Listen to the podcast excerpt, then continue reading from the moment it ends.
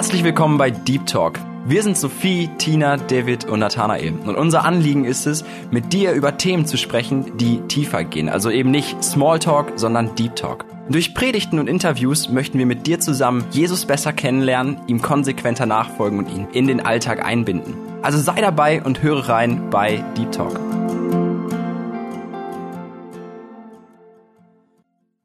Hi und herzlich willkommen zu der heutigen Sendung von Deep Talk.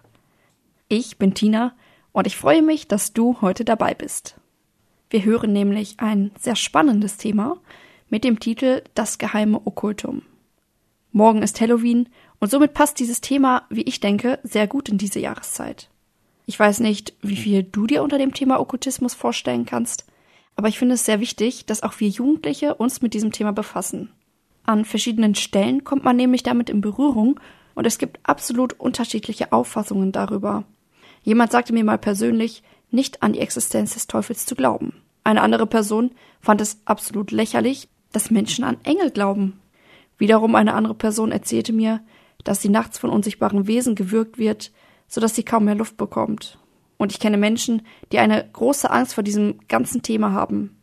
Über mich selbst kann ich sagen, dass ich schon sehr früh als Kind eine gewisse Faszination diesem Thema gegenüber hatte. Sehr gerne habe ich Gruselgeschichten erzählt und vor einiger Zeit habe ich eine Person aus der Kindheit getroffen, die sich noch gut an meine Geschichten erinnern konnte. Das ist mir schon ein wenig peinlich und ich hoffe, dass mich heute keiner mehr darüber definiert, sondern hoffentlich über Dinge, die Gott ehren. Naja, was ich aber eigentlich dazu sagen wollte, vielleicht denkst du ja, so eine Gruselgeschichte, okay, was ist daran schon schlimm? Vor allem, wenn das irgendwie noch mit so einem Satz endet wie viele bunte Smarties und dann ist es am Ende so witzig.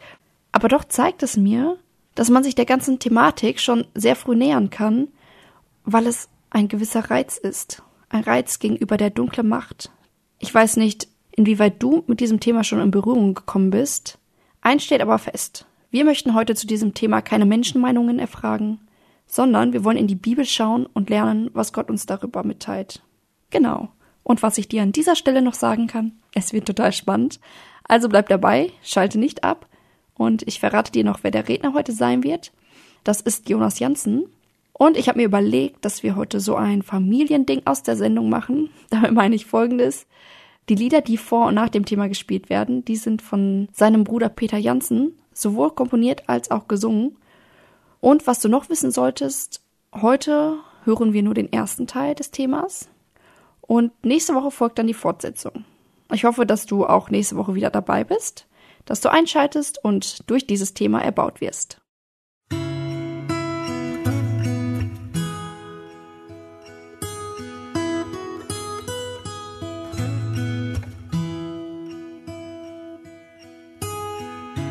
Was ist der Mensch, dass du an ihn gedenkst? Was ist der Mensch, dass du dich seiner annimmst? Der Menschensohn, dass du dich seiner erbarmst. Dein Thron verlässt und dich zu ihm nahst.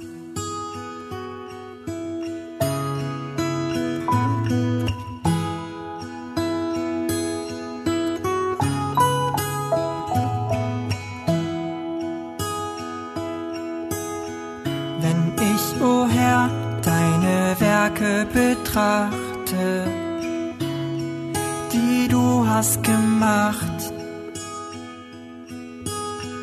Was ist der Mensch, dass du auf ihn achtest, ihn krönst mit Ehre und Pracht. Halleluja.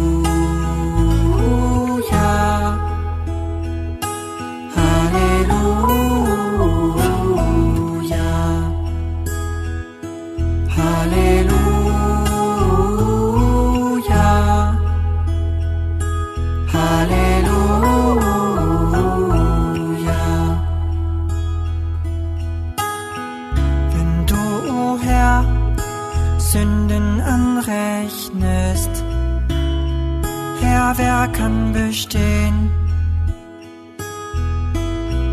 Wenn du, o oh Herr, deinen Zorn walten lässt, Herr, wer kann bestehen? Aber bei dir ist Vergebung, damit man mich fürchtet. Aber bei dir ist Vergebung.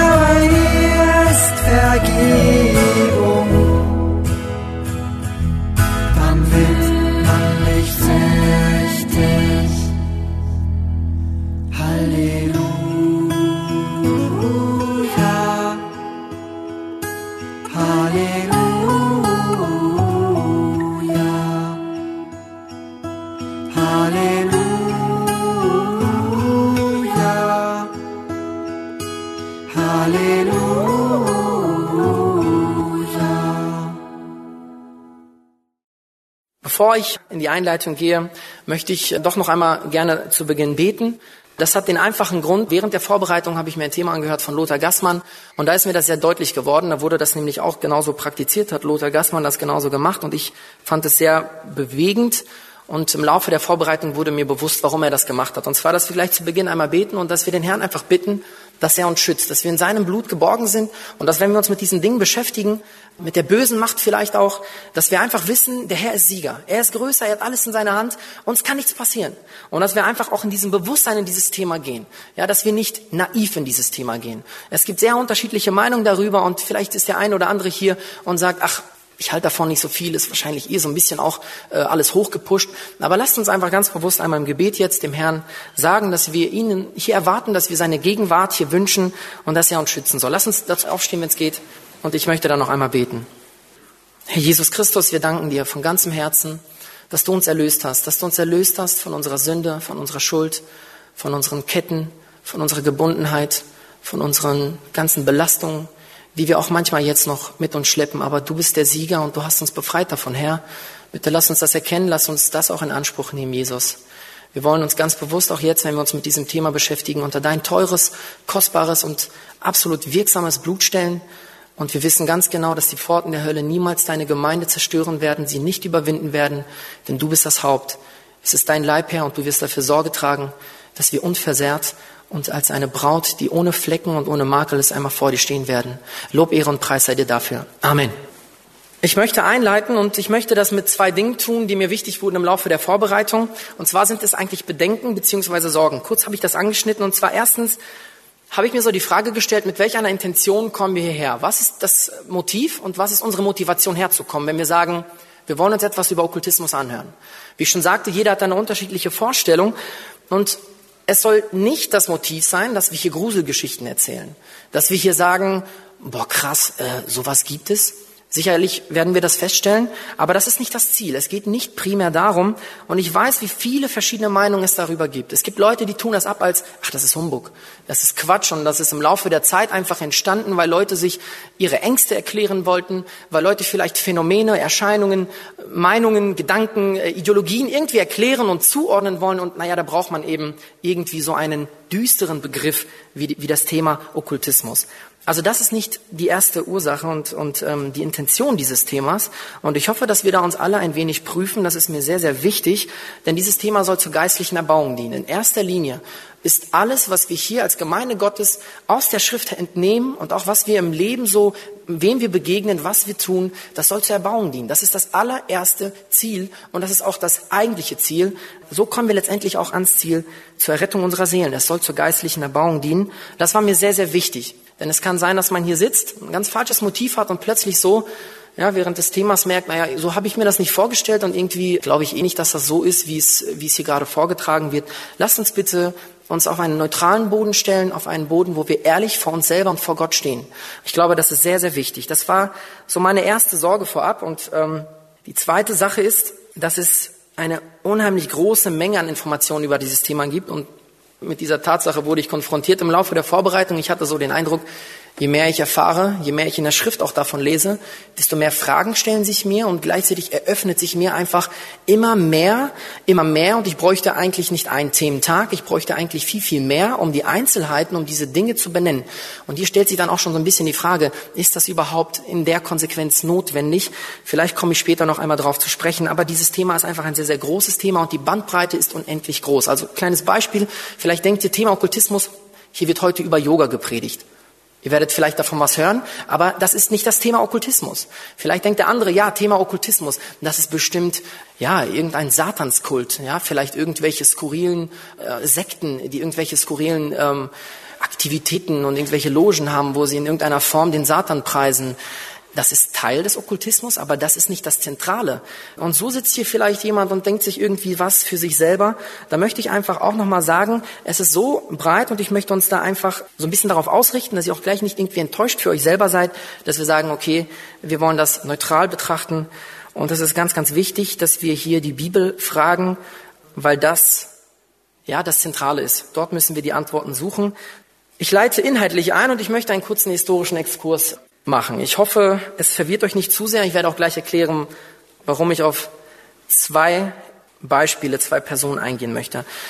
Diese Dame heißt äh, Blavatsky, Helena Petrovna Blavatsky heißt sie, und sie ist ähm, die bedeutendste, könnte man sagen, Okkultistin des 19. Jahrhunderts und sie ist die Begründerin der Theosophischen Gesellschaft. Ich werde gleich sagen, was das ist. Und diese Frau hat schon als sehr, sehr junges Mädchen ein äußerst ausgeprägtes Interesse an den übernatürlichen Dingen, äh, übersinnlichen Erfahrungen, Erscheinungen und so weiter. Sie interessiert sich sehr dafür und ihr wird auch schon sehr früh nachgesagt, dass sie selbst übernatürliche Kräfte hat. Also sie heilt, sie erkennt Krankheiten und Leute kommen zu ihr und fragen um Rat und wollen in irgendeiner Form Hilfe erfahren.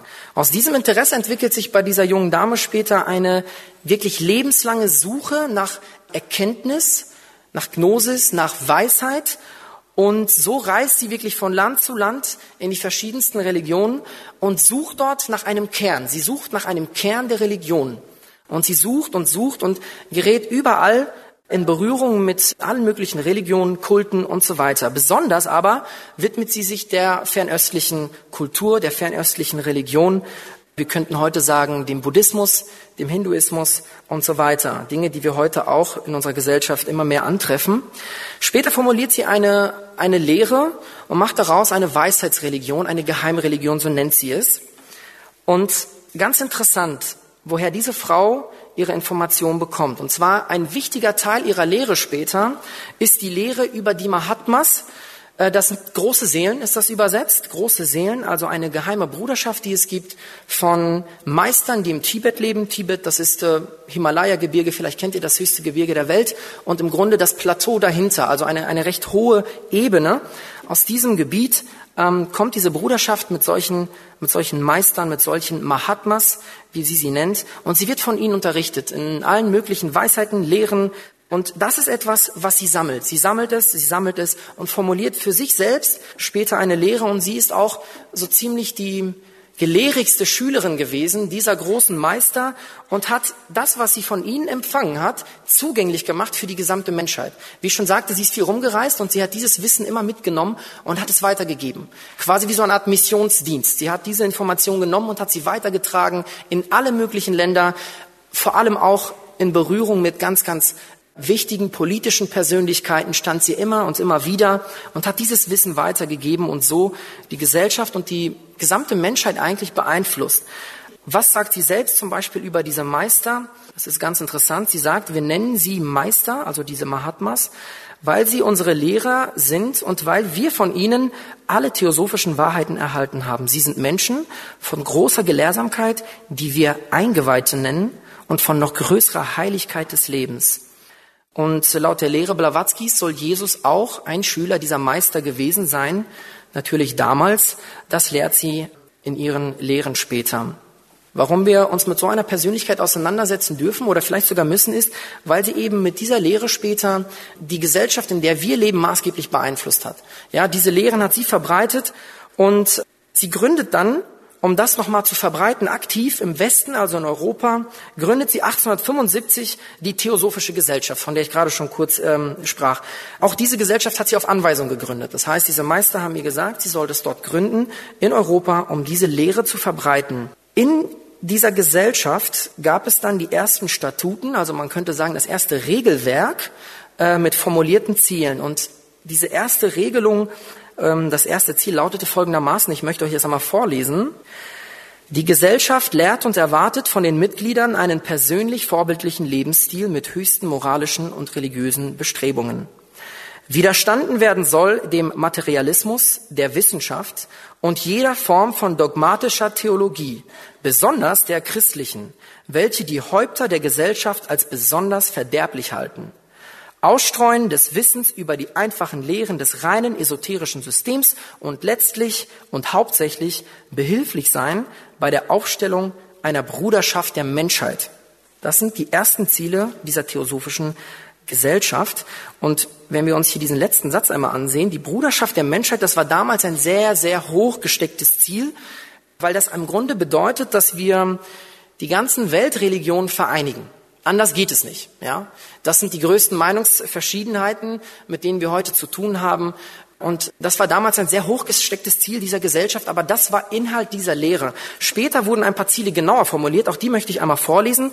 Der erste Punkt, es soll ein Kern universeller Bruderschaft der Menschheit gebildet werden, ohne Unterschied der Rasse, des Glaubensbekenntnisses, des Geschlechts, der Kaste und der Hautfarbe.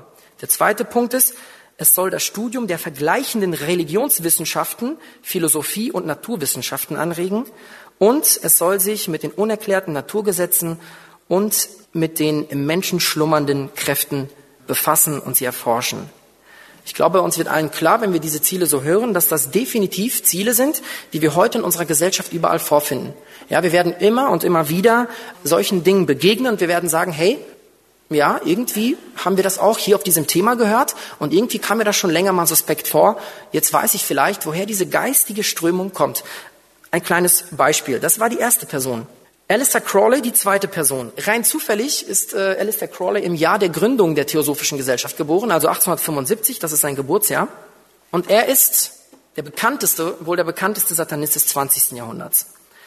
Er ist ein Brite, Okkultist, Schriftsteller und Bergsteiger und er stammt aus einer interessant, aus einer streng, streng gläubigen Familie. Diese Familie gehörte damals zur Brüderbewegung in England und es hat mich echt schockiert. Seine Mutter bezeichnet ihn von ganz frühen Kindheitsjahren an schon als Antichrist und beschimpft ihn als das Biest.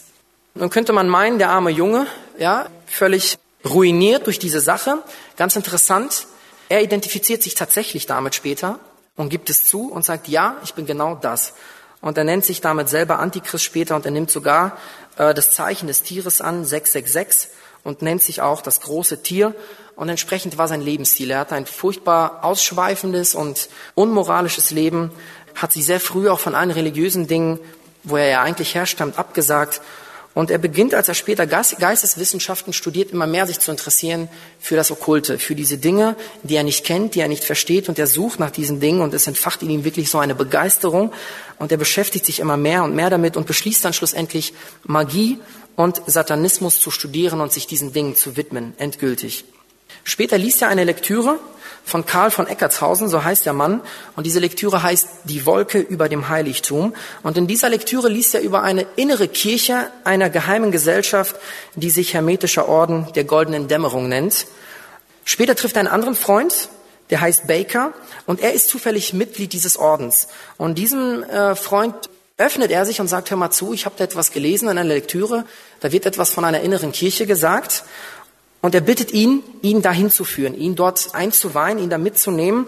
Und das tut dieser Baker auch und so wird dann Crawley letztendlich Mitglied dieses Ordens, also des Ordens der goldenen Dämmerung und bekommt dort einen neuen Namen und sein Logenname ist dort Perdurabo und das heißt, ich werde ausharren bis zum Ende. Crawley unterrichtet selber ganz viel. Er hat ein Konzept entwickelt, ähnlich wie Blavatsky, eine Lehre. Er geht nicht ganz d'accord, also nicht komplett gleich mit Blavatsky, aber sie beeinflusst ihn mit, mit ihrer Lehre. Und ähm, sein Konzept besteht hauptsächlich darin, alle künstlichen, wie er es nennt, und gesellschaftlichen Hemmungen abzubauen, um das wahre Selbst zu befreien. Und er unterrichtet dabei Yoga, Konzentrationsübungen und Selbstanalyse. Sein oberstes Gesetz ist, tu, was du willst, soll sein das ganze Gesetz. Er gründet später eine Organisation mit anderen Leuten, OTO, Ordo Templi Orientis. Und das ist das, was wir auch heute noch auf ihrer Website sehen können. Ich möchte einmal ganz kurz vorlesen. Friede, Toleranz, Wahrheit. Grüße auf allen Punkten des Dreiecks. Respekt dem Orden. An alle, die es betrifft, Gruß und Wohlergehen. Tu, was du willst, soll sein das Ganze von dem Gesetz. Die Buchstaben OTO stehen für, den, für Ordo Templi Orientis, also Orden der orientalischen Templer oder Orden des Tempels des Ostens. Der OTO widmet sich der Sicherung der Freiheit des Individuums und seinem oder ihrem geistigen Fortschritt in Licht, Weisheit, Verständnis, Wissen und Kraft. Dies wird durch Schönheit, Mut und Einsicht auf der Grundlage universeller Bruderschaft erlangt. Vielleicht sehen wir immer wieder diese Parallelen und der Gedanke, der im Grunde genommen verfolgt wird, durch diese ganze, durch dieses ganze Wissen, dass sie sich über die okkulten Dinge, auch gerade der fernöstlichen Religion, angeeignet haben. Das ist das, was wir auf der Seite dieses Ordens finden und sehen können. Leute, die ihn kannten, haben ihn folgendermaßen beschrieben. Er experimentierte mit psychedelischen Substanzen, also Drogen, war ein Liebhaber von Frauen und wurde auch von Männern geliebt. Er war ein Yogi, ein Magier, ein Prophet, einer der ersten Freiheitskämpfer.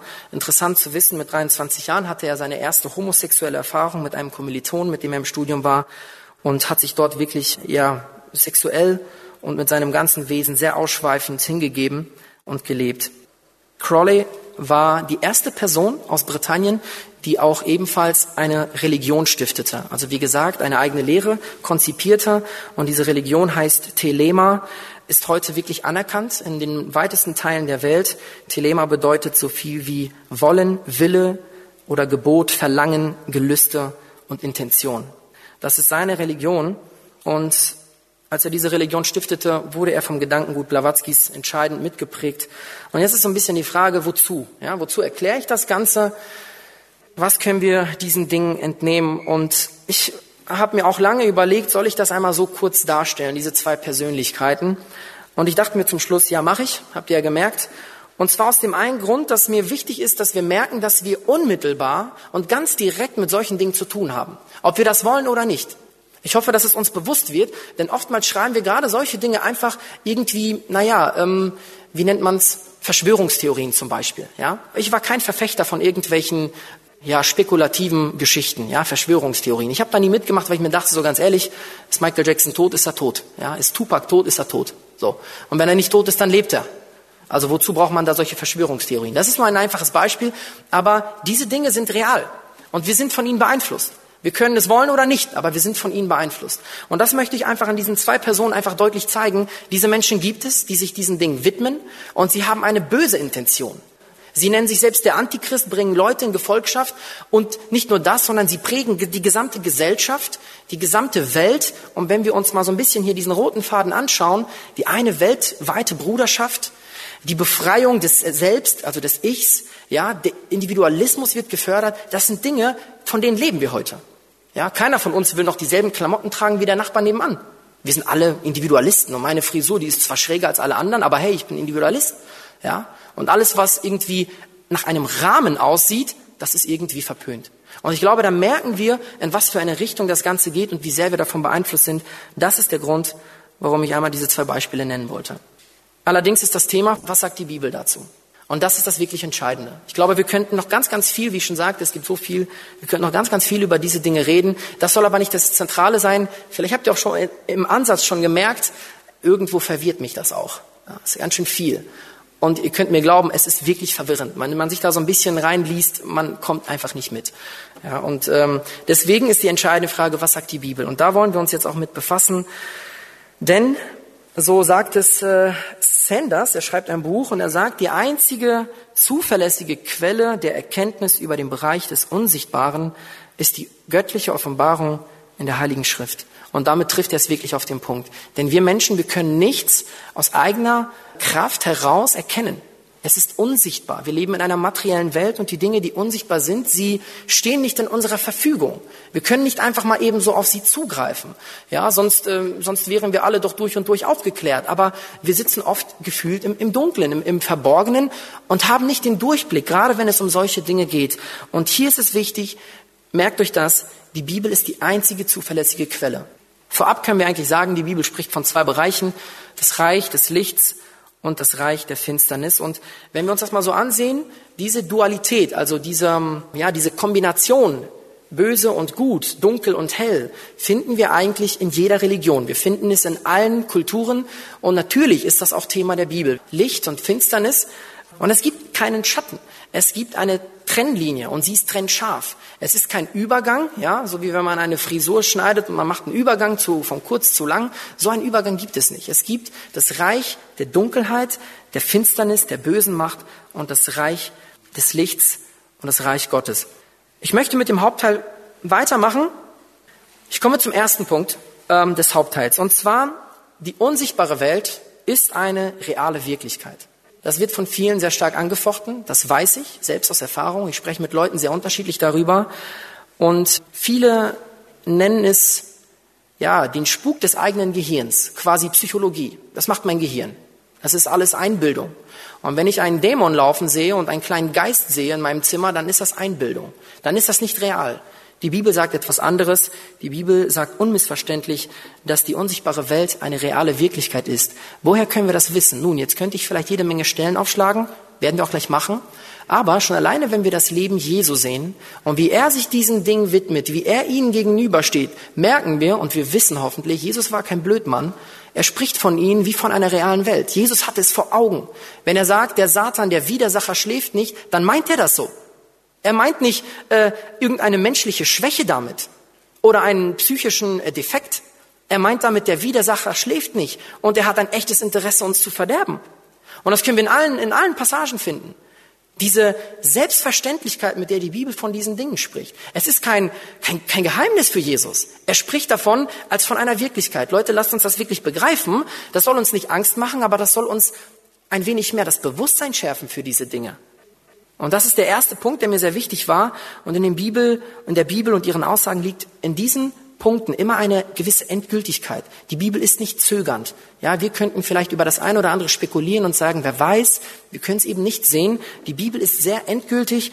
Und wenn sie hier von solchen Dingen spricht, ist es für sie eine Selbstverständlichkeit und ein allgemein bekannter Vorgang. Und Jesus spricht so mit dem Teufel. Er spricht so mit den Jüngern über den Satan. Er spricht so auch über den Dämonen und mit den Dämonen.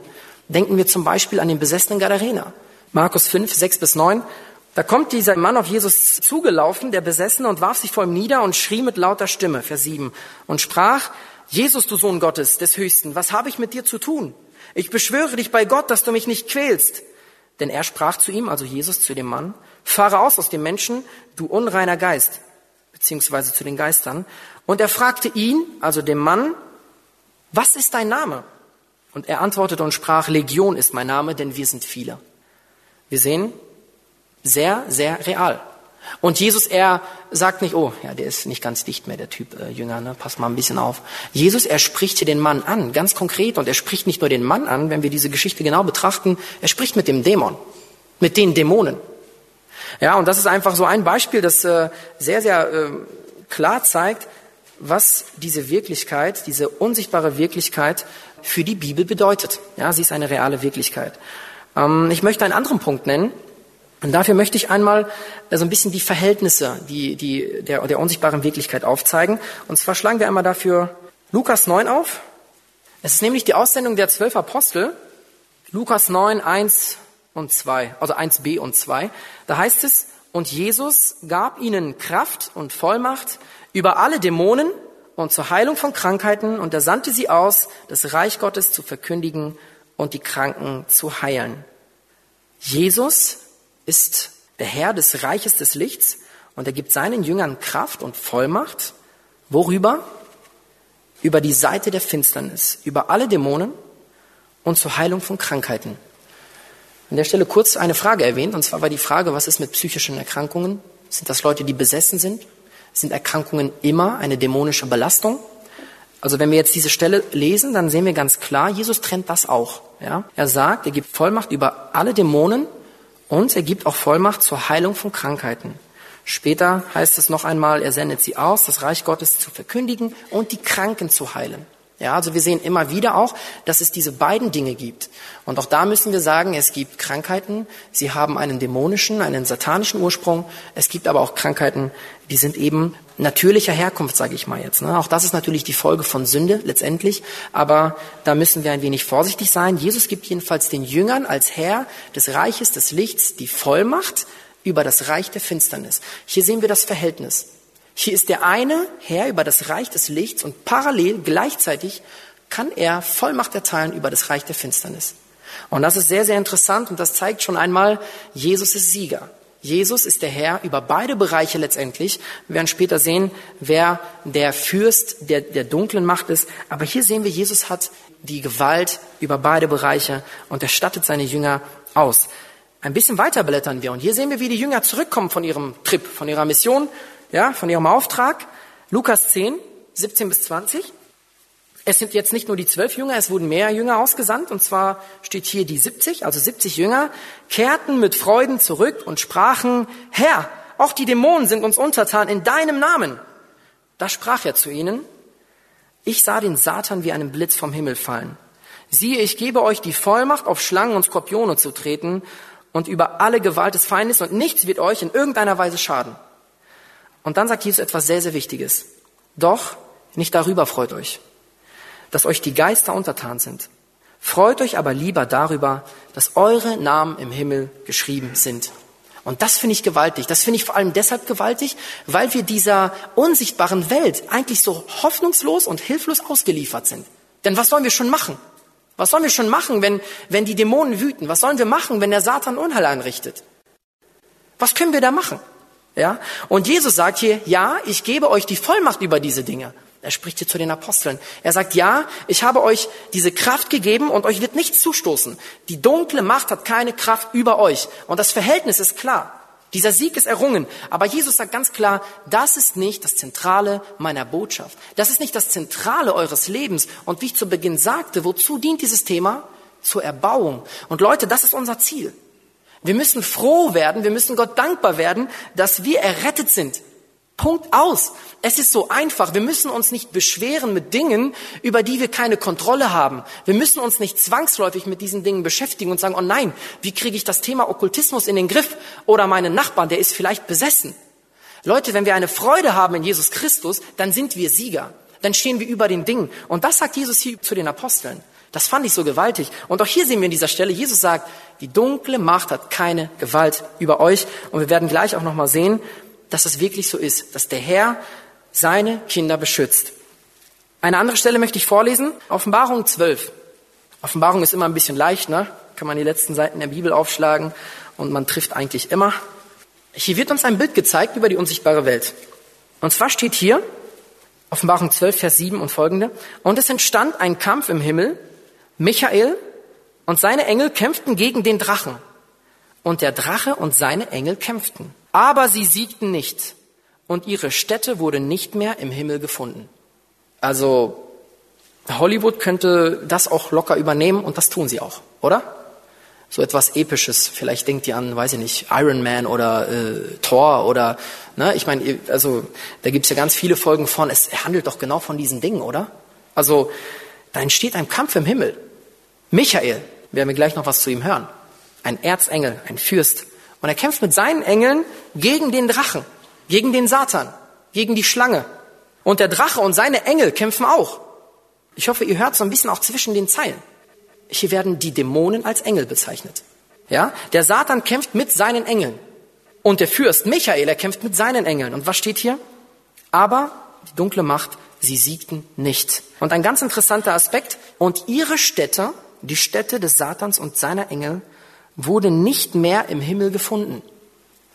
Nun, das ist ein Thema für sich, wenn wir uns so die Dimensionen des Himmels, der unsichtbaren Welt anschauen würden. Aber hier ist eins klar. Der Satan, der Teufel ist der Verlierer und er hat keinen Platz mehr, kein Anrecht mehr in dem beherrschten Bereich Gottes, da wo Gott herrscht. Für ihn und seine Engel und seine Dämonen wurde keine Stätte mehr gefunden im Himmel. Das ist vielleicht auch ein leichter Hinweis, eine Andeutung vielleicht auch darauf, ob heute noch ein Wechsel zwischen Licht und Finsternis in der unsichtbaren Welt stattfindet. Ob quasi Engel abfallen können oder vielleicht auch Dämonen begnadigt werden. Diese Dinge können wir nicht wissen. Es wäre Spekulation darüber zu reden, aber die Stellen, die die Bibel uns offenbart, die geben uns mehr oder weniger Auskunft. Und wenn weniger, dann zu unserem Besten. Dann müssen wir es nicht wissen. Ja? Aber hier heißt es, und die Stätte des Satans wurde nicht mehr gefunden im Himmel. Es gibt keinen Ort für das Böse mehr. Es gibt keinen Platz für das Böse mehr. Und als ich so darüber nachdachte, gibt es dort noch Wechsel, ja, quasi von Front zu Front, dann habe ich so gedacht, wenn das Urteil klar ist und wir überall in der Schrift sehen, der Satan ist der gefallene, aber besiegte Engel, dann glaube ich wohl kaum, dass jemand vom Reich des Siegers in das Reich des Verlierers wechselt. Oder? Ist total unlogisch. Also vielleicht spekuliert man vorher und sagt, oh, die Gegner sind gerade stärker, ich, ich laufe mal schnell rüber. Wenn sie dann verlieren, gut, Pech gehabt. Aber wenn ich weiß, die sind besiegt, dann wechsle ich doch nicht die Front, oder? Und ich glaube, hier ist es auch klar, und diese Stelle, sie gibt auch da eine Antwort. Die Städte gibt es nicht mehr im Himmel, wo der Satan und seine Dämonen in irgendeiner Form Anrecht oder Anspruch hätten.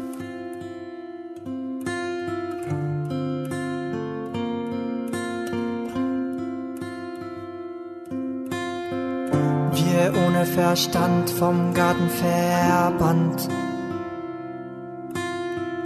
Leben schwand, weil Sünde entstand, Tod nahm überhand. Wir irrten umher, kein Hirt um uns her. Wo war unser Herr? Die Sinnlast lag schwer. Wir sahen uns um, nur Berge um uns rum. Woher sollte Hilfe kommen? Alle waren benommen. Jeder ging seinen Weg, in tiefer Trauer bewegt. Hoffnungslos, ohne Trost, das Böse stellte uns hier bloß. Ein Kreuz, ein Hügel, ein Opfer, ein Tod. Wer dachte, es gibt noch Rettung in Not? Gottes Sohn brachte sein Angebot. Frieden mit Gott, die Handschrift blutrot, blutrot.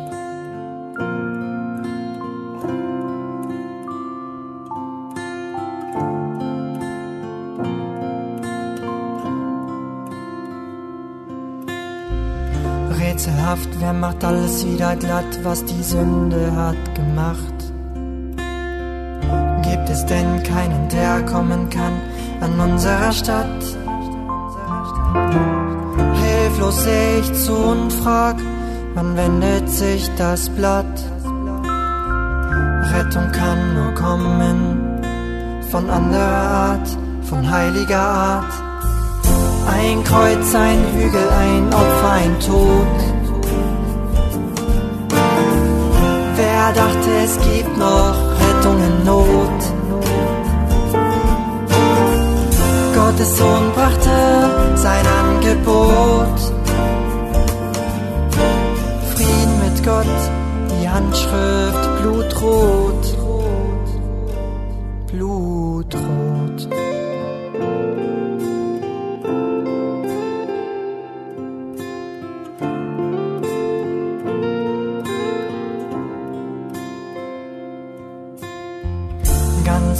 Ganz Gott, viele Fragen ganz groß. Dieser Mann, Gottes Sohn, bietet ewiges Brot. Kein Hunger, Tod uns mehr droht, ewiges Leben er uns bot.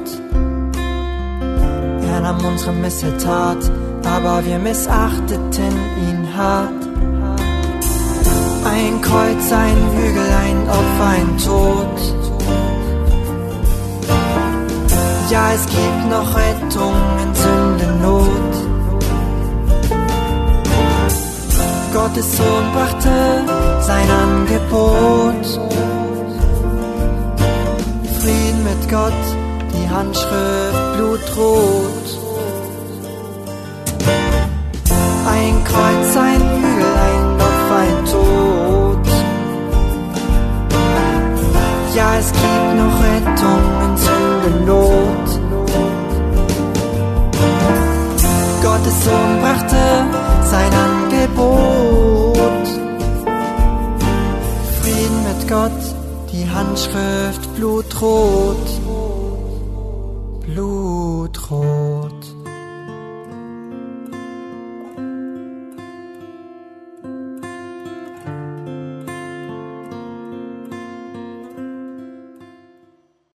Ja, das war's dann auch schon wieder mit der heutigen Sendung. Nächste Woche hören wir die Fortsetzung des Themas und es wird wieder richtig spannend. Heute haben wir bereits das Verhältnis zwischen Gut und Böse geklärt. Und beim nächsten Mal geht es dann um die Machtstrukturen innerhalb der unsichtbaren Welt. Ich hoffe, dass du bei der nächsten Sendung wieder dabei bist und bis dahin wünsche ich dir eine gesegnete Woche und bis zum nächsten Mal.